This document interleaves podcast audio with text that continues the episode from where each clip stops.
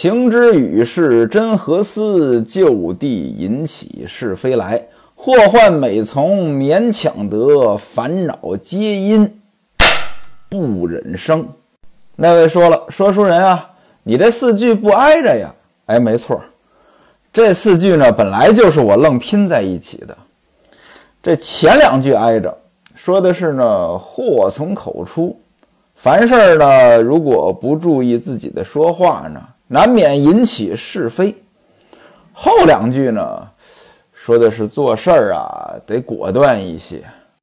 烦恼皆因不忍生啊，当断不断，必受其乱。随着年龄的增长啊，您越琢磨这两句呢，越觉得它有道理。您就拿借钱这事儿来说吧，亲戚朋友找您借钱，您乐意借吗？十有八九不乐意。但是呢，抹不开面儿，哎，不忍得不借。哎，借完之后，您也知道后边会发生什么，烦恼皆因不忍生。还有好多事情呢，都是这个样子。不会拒绝的人，烦恼呢就比别人多。闲言少叙，书归正传。英伯爵带着韩道国来西门庆这儿托关系，正事儿说完了。西门庆和英伯爵二人饮酒，一直饮到定经天。咱们按下他们二人不表，再说韩道国。西门庆派了青衣节级随着他呢下去办事儿。青衣节级这是底层的武官，有点像什么牢头啊、狱吏呀。那么韩道国带着他们，呃，回去到了地方上。地方的地保什么的，惹得起这帮人吗？那人家一说话，那地保呢就把这个王氏呢给放了。王氏就是韩道国的老婆王六，放走了王六，把其他闹事儿的人都验明了正身。明天一大早到提刑院审理这个案子。到提刑院，这就是西门庆的地盘了。众人一看是这么处理，个个是面面相觑。为什么呀？这帮流氓地痞本想把事儿闹大，闹到知县那里去，但是现在一看，这个王六也给放了。我们这帮人呢，明天要押到提刑院去，那就知道呀，这到了西门庆手上了呀。韩道国是西门庆他们家的伙计呀，那甭问呀。人家托了关系了呀，这事儿就不好办了。韩道国呢也是会办事儿，给了青衣节级呢五钱银子。事到如今呢，这事儿就办得差不多了。各位您看啊，其实很多的事情真正在履行程序之前就已经办完了。各位想都不用想，第二天过大堂。这结果是什么样子？早就定好了。第二天，西门庆和夏提刑二位呢到衙门里边升堂。夏提刑呢接过文书，这么一看呢，牛皮街一排四铺总甲萧成。那个说这什么意思呀？牛皮街一排四铺，这就是地址。总甲地方的保甲，这个人叫萧成，也就是说。这个案子是由萧成报上来的。萧成是牛皮街一排四铺的总甲。文书上边呢，把这个事情呢定为打架斗殴。原文写的是地方喧闹事，涉及到韩二、车旦、管事宽、有手、郝贤。各位您看啊，这几个人的名字。那韩二，这是韩道国的兄弟，排行第二，不用多说。其他几个闹事儿的，车蛋、扯淡、管事宽，管的太多；游手、好闲、游手好闲，这起名字呢起的挺有意思。其实《金瓶梅》当中的很多人的名字呢都很有意思。您还记得前文书咱们说武松的时候，有一个人给通风报信儿的，叫里外传，啊，把衙门里边的消息传到外边来。这就能挣钱了，里外传。当然了，这个“传”字呢是个多音字，它也念“传”，传记的“传”嘛，也有人说呢，这里外传着应该叫里外传，就是里边转外边转，吃了原告吃被告，两边传消息。包括西门庆的那些拜把子兄弟，其实呢都是谐音。您比如说英伯爵，古音当中呀，这个“伯”字儿和“白”字儿是一个声音。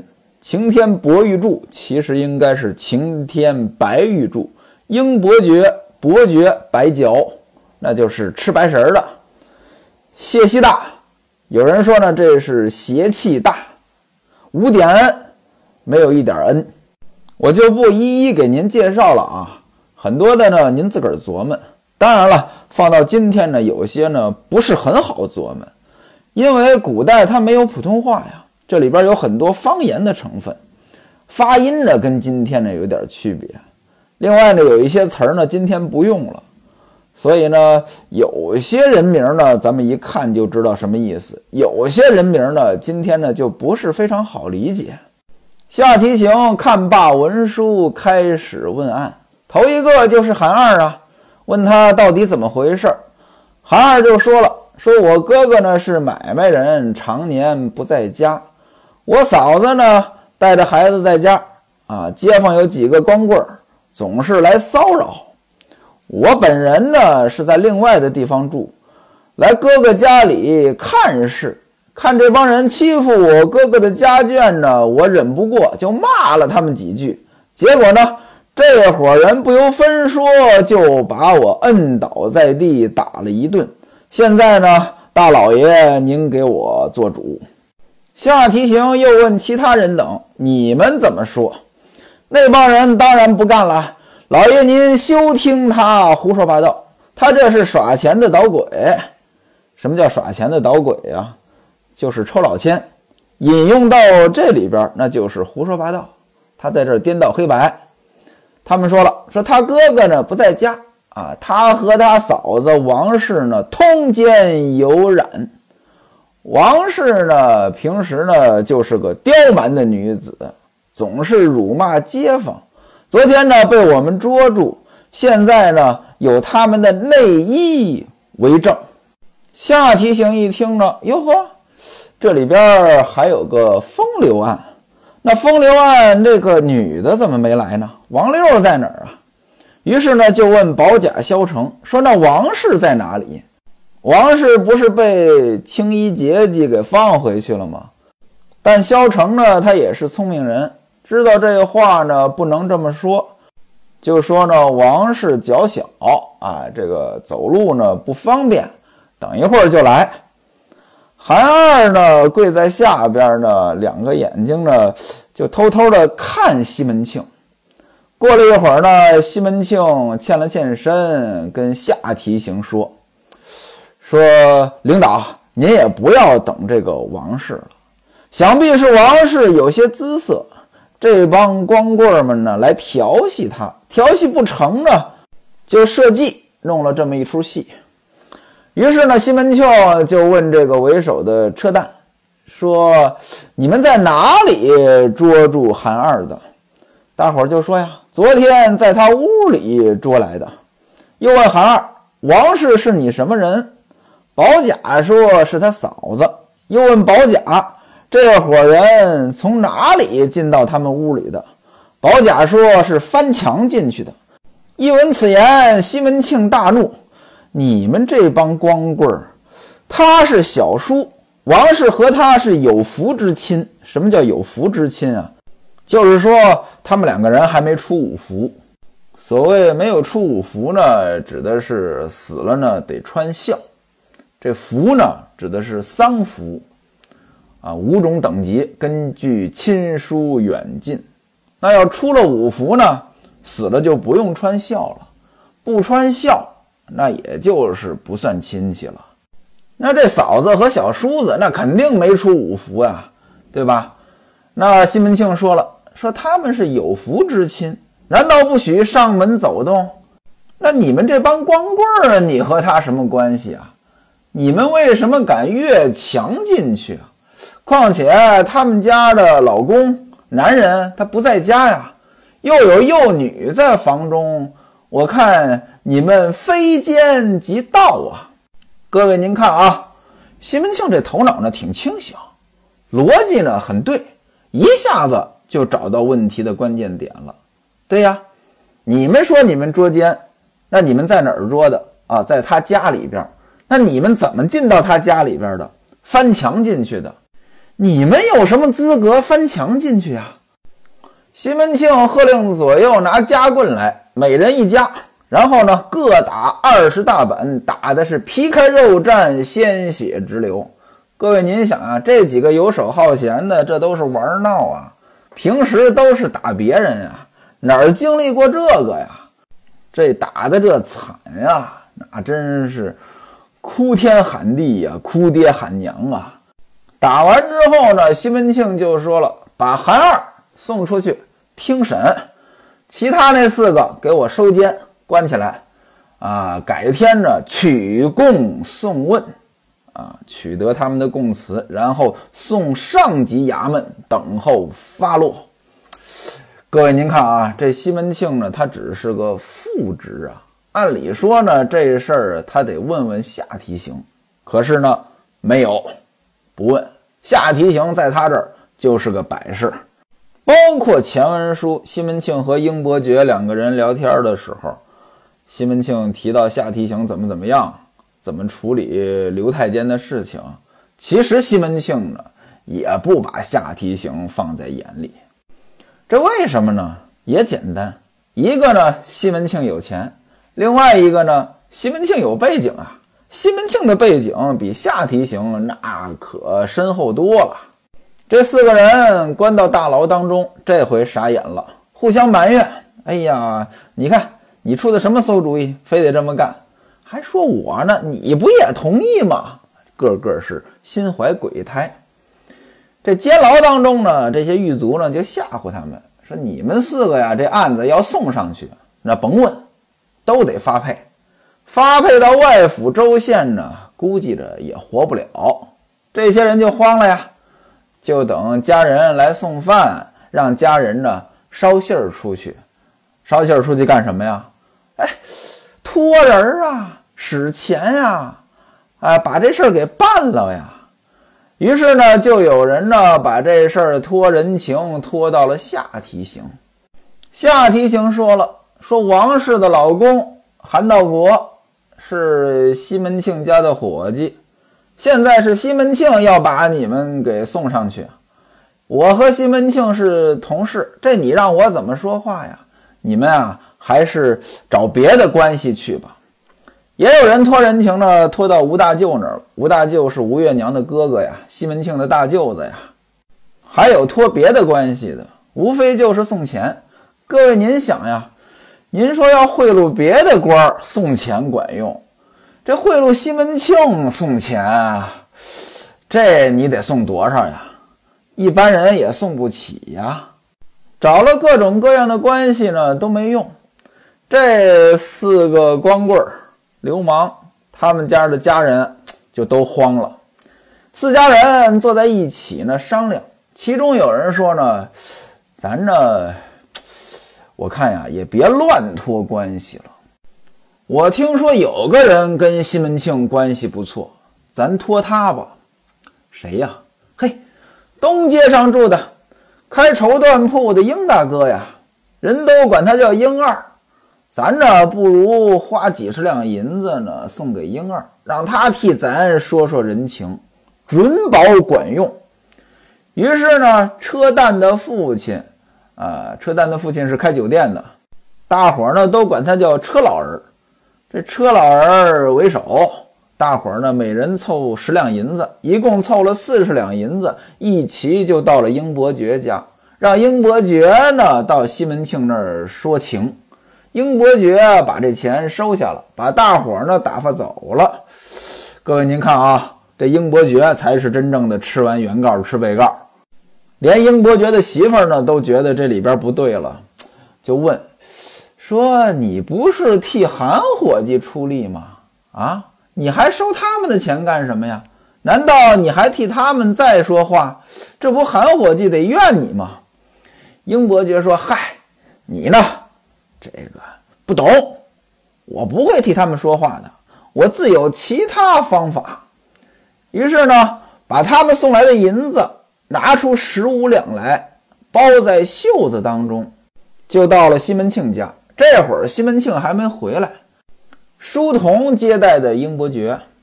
英伯爵呢坐下，书童交代话筒给泡茶。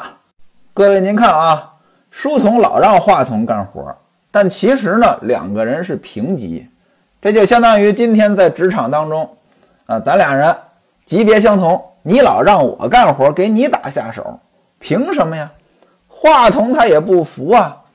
书童就说了，说你好好，你不服哈？我告诉你，我让你给英二爹献茶，你不动，你就在这玩吧啊！等爹来家看我告状不告状。这话筒一看，没办法。哎，虽然平级，但是人家在领导眼里是红人啊，咱比不了呀。于是呢，就只好泡茶去了。英伯爵就问着说：“你爹在衙门里边还没回来吗？”书童说：“刚才呢，有人送话回来，说呢，爹在衙门呢，这个已经下班了，和夏老爹到门外拜客去了。二爹您来有什么事儿吗？”英伯爵说：“也没什么事儿。”书童说：“二爹，您之前呢说的那个韩伙计那事儿啊，我爹呢昨天到衙门里边呢，把那帮人呢都已经打了，而且呢关在大牢当中，赶明儿呢还要写文书往上送。”英伯爵把他拉到僻静之处，跟书童说呢：“说我跟你说件事儿啊，啊，现在呢又有了新情况。”那伙人家属呢？听说这事儿闹大了啊，还要送到上级，哎，等着宣判，都害怕了。昨天晚上呢，到我们家呢，是哭哭啼啼的呀，跪着央求我，让我呢跟你爹求情。你说我已经替韩伙计说话了，怎么好再管这事儿？如果这样的话，韩伙计那肯定觉得我这人不地道。没办法，我让他们四家呢凑了十五两银子，要不然这事儿你来办啊？你跟你爹看怎么说这个话，让你爹把他们饶了吧。说着话，从袖子当中呢拿出十五两银子来，递给书童。书童打开一看呢，里边呢大大小小呢有四块银锭子，还有四块散碎的银两。有钱能使鬼推磨呀！哎，书童一看说：“哎呀，既然是英二爹您吩咐，要不然这么着，您让他呢再拿五两银子，我再替他办这个事儿。另外呢。”办得成办不成，那我可不敢保证。昨天吴大舅来过了，就为这事儿，爹呢没同意。您说吴大舅来了都不行，小人我就是跳蚤这么大的一张脸，有什么用啊？我跟您说啊，为什么让他们再添点银子呢？就这银子呀，不是给我用啊，我呢把它破开了啊，弄一些呢。给六娘，让六娘替他说这事儿呢才有戏。